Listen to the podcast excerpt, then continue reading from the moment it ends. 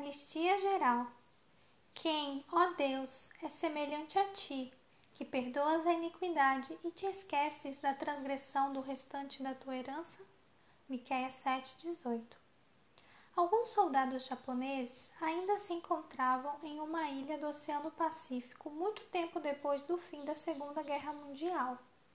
Tendo ficado isolados de seu regimento e das comunicações exteriores, poucos, pouco antes de findar a guerra, não ouviram a notícia de que ela havia terminado. Os soldados se esconderam por muitos anos, vivendo de modo bem primitivo. Quando as pessoas se aproximavam de seu esconderijo, eles atiravam nelas. Embora a guerra houvesse terminado havia bastante tempo, ainda estavam combatendo inimigos imaginários. Quando foram informados de que a guerra tinha acabado, pensaram, a princípio, que a mensagem era uma armadilha para levá-los a se renderem. Acreditavam que, para ser leais ao imperador, precisavam continuar pelejando. Desconheciam o fato de que a guerra findara e que havia sido declarada anistia geral. Seus crimes como soldados não seriam punidos, não seriam torturados ou executados.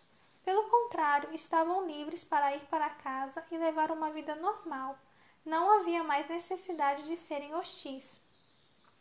Obviamente, a anistia ou perdão não tem valor enquanto não for aceita.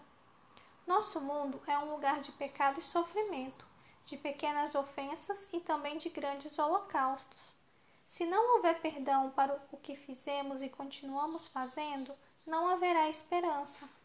Cristo veio nos revelar o poder do perdão divino e nos ensinar como ser perdoados e como perdoar.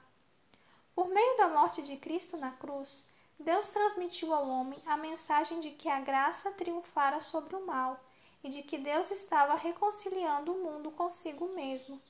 Em outras palavras, declarava anistia geral, perdão para todos. Esta foi a parte que Deus fez para reconciliar consigo o ser humano. Entretanto, para que esse perdão seja eficaz para nós, é preciso que façamos a nossa parte, reconhecer nossa condição pecaminosa, arrepender-nos, confessar os pecados e aceitar o perdão oferecido gratuitamente por Deus. Em Cristo, Deus anunciou o perdão para todos os povos.